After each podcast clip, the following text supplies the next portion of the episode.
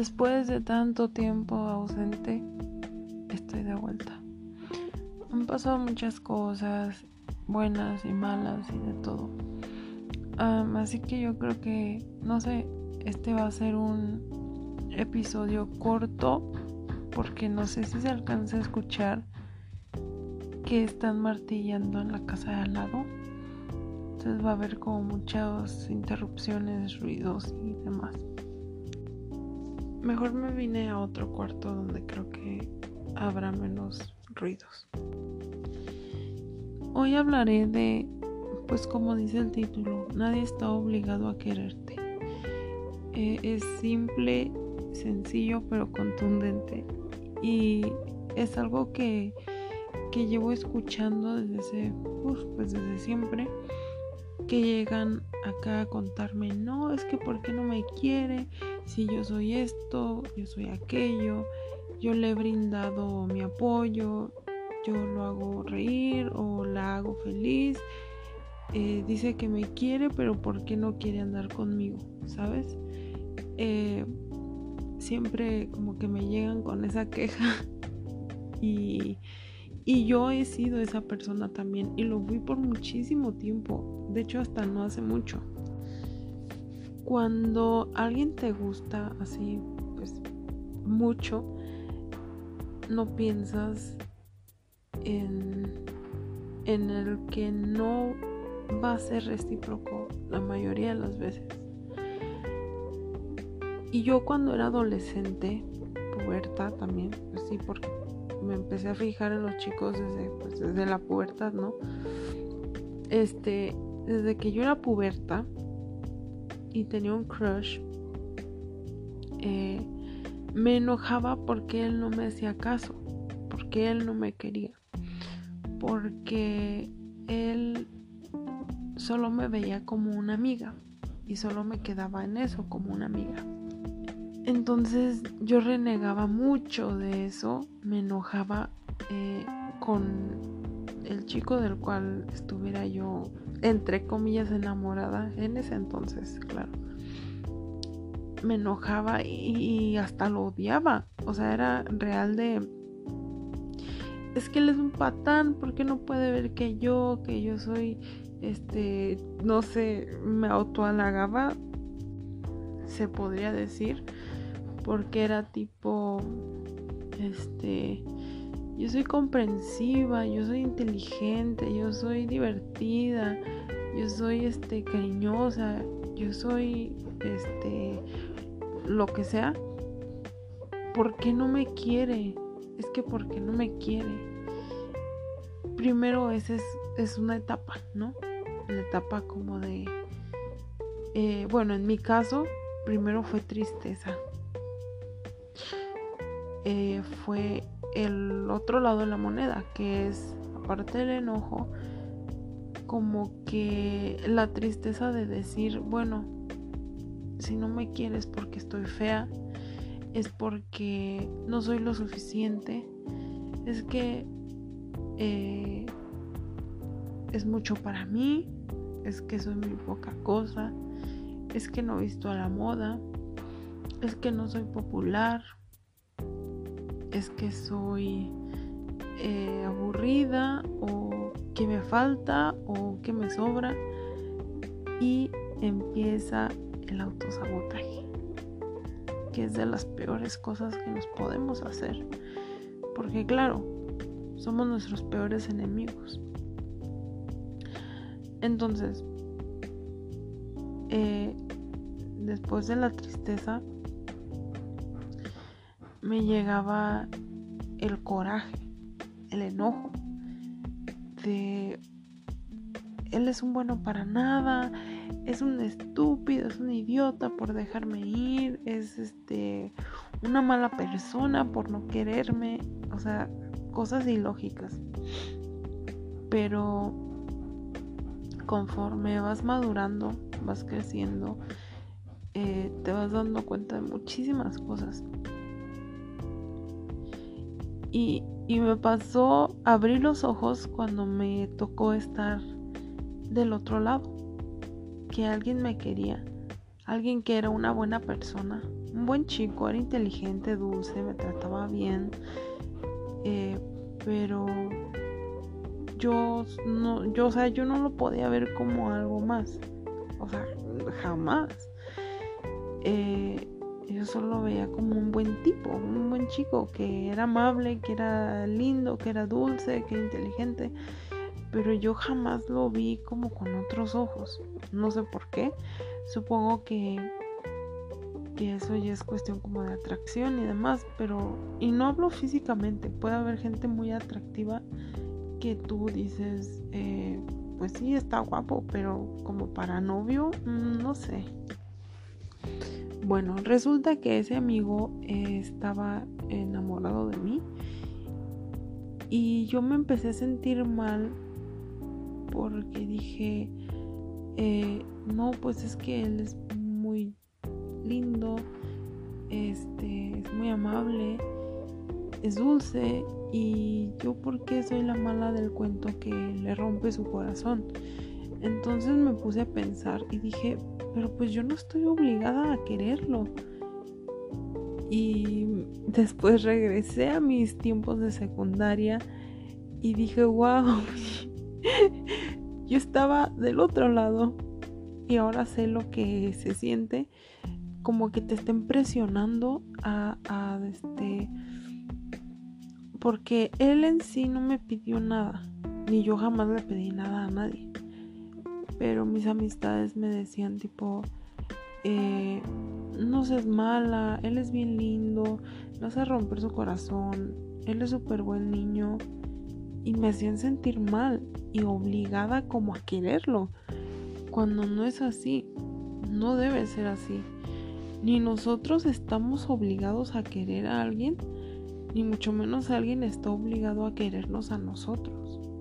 La vida es así, o sea, simplemente es así. Es imposible que solo porque tú quieres a alguien, como un capricho a veces, que esa persona esté obligada a quererte a ti. Es imposible. Y no quiere decir que tú estés haciendo algo mal o que la otra persona esté algo haciendo mal. O sea, haciendo algo mal. Traba la lengua.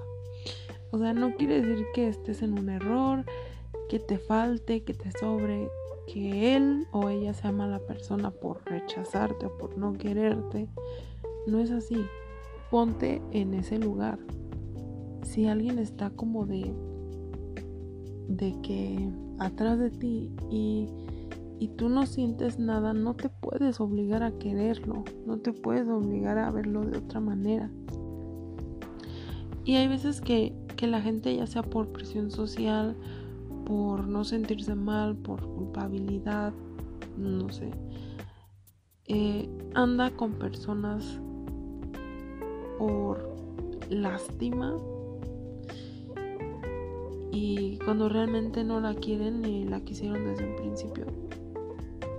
Cosa que es un gravísimo error. Porque ahí terminas lastimado tú y muchísimo más lastimado la persona con la cual anduviste sin querer. Porque le lastima mucho más el hecho de pensar que lo quieres o la quieres cuando ni al caso. Es preferible que le digas desde un inicio, no te veo de esa manera, eres una muy buena persona, me caes súper bien, pero preferiría pues solo amistad, ¿no? Y ya, poner las cosas en claro para que esa persona también se deje de hacer ilusiones. Yo muchas veces hubiera deseado que me hubieran dicho eso desde un principio, me hubieran dicho, oye, este, eh, solo te quiero como amiga, no te ilusiones. Y eso me hubiera ahorrado muchísimo dolor en aquel entonces. Y, y no es así. A veces nos da miedo hablar con la verdad desde un principio. Y es entendible. Pero tampoco hay que abusar de que sabemos que alguien nos quiere para sacar beneficio o hay gente que lo toma como una burla. Afortunadamente a mí jamás me pasó nadie jamás quiso sacar nada de mí o burlarse de mí, porque yo los, los em, crushes que tenía o que tuve, la mayoría jamás se dio cuenta. Creo yo, porque yo no soy muy discreta, que digamos. Pero me llegó, me tocó ver casos, o sea, frente a mis ojos, en ese mismo tiempo de secundaria, eh, que sabían que alguien... A ver, así voy a poner la historia para este, dejarlo más claro.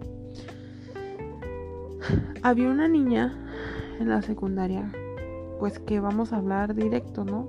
Estaba fea, ya así directo, estaba fea, pero era inteligente y esto parece sacado de pues de una novela o película cliché, pero es la verdad, o sea, sí, era inteligente y fea hay algunos que nos toca estar feos y todavía pendejos, pero ella estaba fea pero inteligente. Entonces, eh, ya saben que en todos los salones hay un típico, típico morro que está guapo, aunque a mí jamás se me hizo guapo, pero todas lo veían así como, no sé, Leonardo DiCaprio de la secundaria. eh, y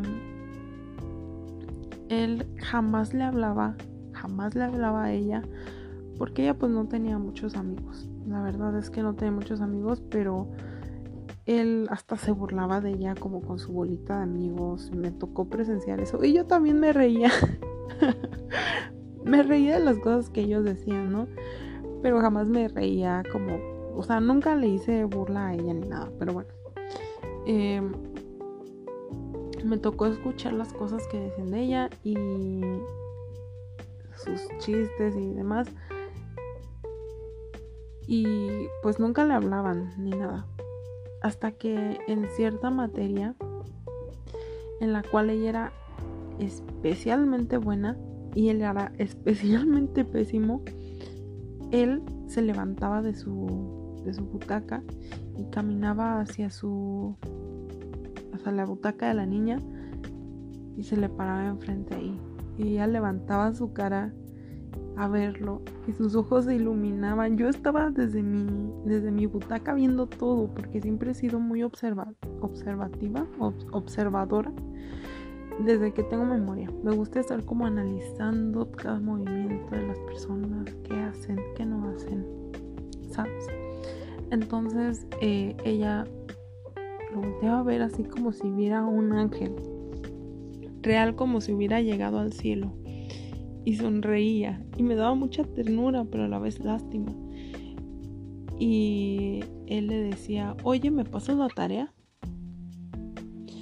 O, oye, ¿sabes cuál es la respuesta de eso? O, ¿me pasas el trabajo? O a veces en exposiciones metía a sus grupos, o sea, a su equipo, solo para pues que ella hiciera todo. Es que esto real era una telenovela, era una película, o sea, estaba tal cual de película, tipo Betty la Fea. y, y ella sin dudar, sin titubear, eh, accedía y súper rápido a la, a la velocidad de un rayo agarraba su mochila, sacaba su libreta y le decía, ten, cópiala, pero no se la pases a nadie, solo hazla tú. Obviamente se la pasaba a sus amigos. Llegó a haber ocasiones en las en los cuales eh, los profesores se dieron cuenta que, que pues el trabajo era copiado o que las respuestas eran copiadas y le anulaba el examen o la tarea a todos. Ella llegó a salir afectada por, por eso muchas veces para no ser correspondida. Y, y yo desde mi esquinita veía todo eso. yo siempre me, sentaba al final de, del salón, hasta el fondo en una esquina, porque pues solitaria, ¿verdad? O sea, no es de que no tuviera amigos, sino siempre me ha gustado estar sola, tener mi espacio y sin que nadie me moleste. Eh, entonces siempre me sentaba atrás y de ahí observaba todo esa situación, otras situaciones más. Entonces, ese men, ese, ese men se sentaba poco un poquito adelante que yo, eh, con su bola de amigos. Y, y, cuando él llegaba con la libreta, llegaba con una risa burlona. Le daba su libreta, o sea, la libreta de la chica, se le daba a su mejor amigo y le decía, ten güey, ya me lo pasó. Y se lo pasaban todos, ¿no? Y ya le, le regresaba su libreta a la niña y tal. Y ella se veía como suspiraba, así como de... Una vez hasta abrazó la libreta, así súper tierna. Y, y me daba lástima, me daba ternura, pero bueno, este llegó un día en el que él anduvo con otra chica de ahí mismo de la secundaria y ella se enfureció. Se enfureció, lo veías en sus ojos. Entonces desde que desde que ella se enteró que él tenía novia, jamás le volvió a pasar otra tarea. me parece muy chistoso. Pero bueno, solo era una historia tonta que quería compartir. Bueno, no es una historia, es una historia de la vida real, no me lo inventé. Eh, tal vez los que iban conmigo en la secundaria sabrán de quién estoy hablando. O tal vez no, porque yo soy muy observadora y yo me daba cuenta de las cosas cuando los demás lo ignoraban. Eh, cuando, mientras todos estaban en su celular, yo estaba también en mi celular, pero, pero observando el panorama también. Entonces, ese es el caso porque, ojo, el chico sabía perfectamente, o sea, perfectamente que, que ella lo quería. O sea, hasta hacían chistes de eso con sus amigos y todo. Entonces él ahí se aprovechó de ese amor que ella le tenía. Y eso es lo que estaba mencionando hace rato, de que hay gente que se aprovecha de eso para jugar con tus sentimientos, para eh, para sacarte provecho de alguna u otra manera. Y afortunadamente eso no me ha pasado. Y hay que tener mucho cuidado con, con darle alas a las personas cuando sabemos que no vamos a, pues a darles nada a cambio, que no les podemos responder con lo mismo. Porque una cosa es ser eh, amable y creo que todos deberíamos ser amables. Ya si alguien más lo interpreta de otra manera y es su pedo. Pero otra cosa es ya ilusionar a las personas, darles alas, decirles cosas bonitas cuando tú sabes que no las sientes ni que vas a llegar a eso. Y eso me pasó, eh, se podría decir, el último gran crush que tuve él me decía así muchas cosas y, yo me, como el payaso que soy me las creía y me daba alas y me decía es que tú me gustas y, yo así como de ay le gusto ay así súper emocionada como bueno pues sí tenía como no me acuerdo cuántos años tenía 18 o 17 o 19. No me acuerdo. No, tenía como 10. Ay, ya no sé. y, yo me lo creía todo. Y él sabía que, que, que lo quería. Porque fue a la única persona en toda mi vida, en toda mi asquerosa existencia, a la cual me le he declarado. Y la primera y la última, porque no lo volveré a hacer. Ha sido lo más humillante que he hecho en toda mi vida. Pero pues son cosas de adolescente. O sea, de las experiencias se aprende y, y en ese entonces sí me dolió mucho, la verdad. En su momento sí me dolió, sí me sentí pisoteada. Eh, porque mientras él me decía cosas bonitas, estaba haciendo otras cosas con otras personas. Pero este, esa es otra historia. Sí me dolió mucho. Sí me dio coraje, sí me enojé. Pero más tarde, como dije al inicio, uno va creciendo, uno va madurando, uno va entendiendo las cosas. Y más cuando te pasa a ti, cuando te toca estar del otro lado, ves las cosas de otra perspectiva. Y pregúntate a ti mismo, si alguien que tú ves como un amigo o como una amiga, nada más como eso, llega y, se te declara, y es una excelente persona, pero tú no sientes eh, más allá que cariño. ¿Tú te obligarías a, quererla o a quererlo? No puedes, o sea, nadie te puede obligar y mucho menos tú mismo te puedes obligar. No, no es una ley de que debes querer a alguien solo porque a ti te quiera. Eso no, o sea, es que no puede ser así ni debe, porque ya ahí ya estaríamos involucrándonos en mentiras. Y claramente las mentiras no son buenas. Tú te estarías eh, mintiendo y estarías hiriendo cañón a la otra persona. Cosa que en esta vida no venimos para herir a personas. Yo creo que venimos a, a sanar personas. Se nos da la oportunidad porque tampoco podemos ir por la vida tratando de resolver los problemas de los demás. Es desgastante, es pesado, es agotador y te resta energía, te resta... Eh, no sé, ¿no te ha pasado que, que a veces que estás de buen humor, estás feliz, estás contento y te cae alguien con negatividad y como que te apachurran, te, te chupan esa energía que traías? Y no está chido eso, que estemos sacrificando nuestra felicidad por alguien más. Pero sí, en lo que cabe, sí deberíamos eh, no venir a destruir a las personas, al contrario, venir a, tratar de poner nuestro granito de arena para... Eh, ¿Qué onda con mi lengua hoy? Se está trabando mucho. Deberíamos venir a construir a personas de, de, desconstruidas. claro, como dicen los anuncios, todo con medida. Tampoco podemos sacrificarlos por todos, ¿verdad?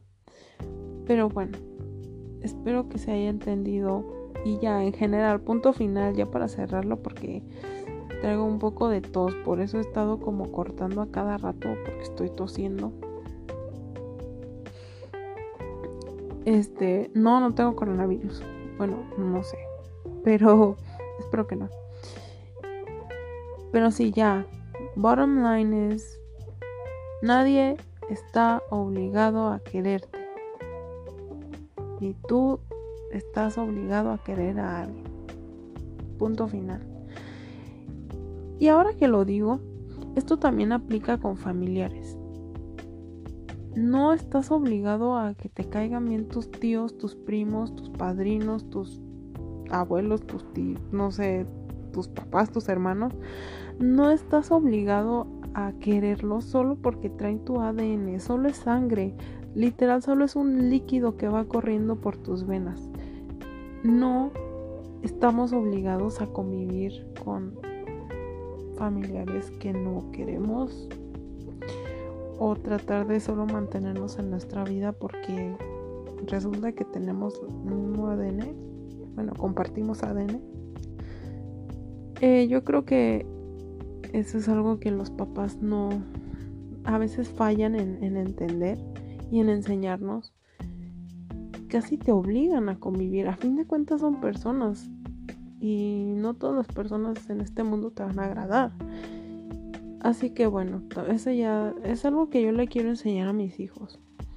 Cuando tenga, claro. Les quiero enseñar eso que a mí no me enseñaron, porque a mí siempre me enseñaron a soportar a mi familia eh, aunque me caguen, aunque... No, no estoy diciendo que me caguen, bueno, algunos. Eh, algunos, claro, pues sí, no sé por qué me avergüenzo, sí, algunos me cagan y, y no por eso soy grosera con ellos, claro. El respeto siempre está, pero si alguien te caga, nadie te puede obligar a convivir con esa persona solo porque es de tu árbol genealógico. No tiene sentido. Pero sí, es algo que yo le quiero enseñar a mis hijos en un futuro.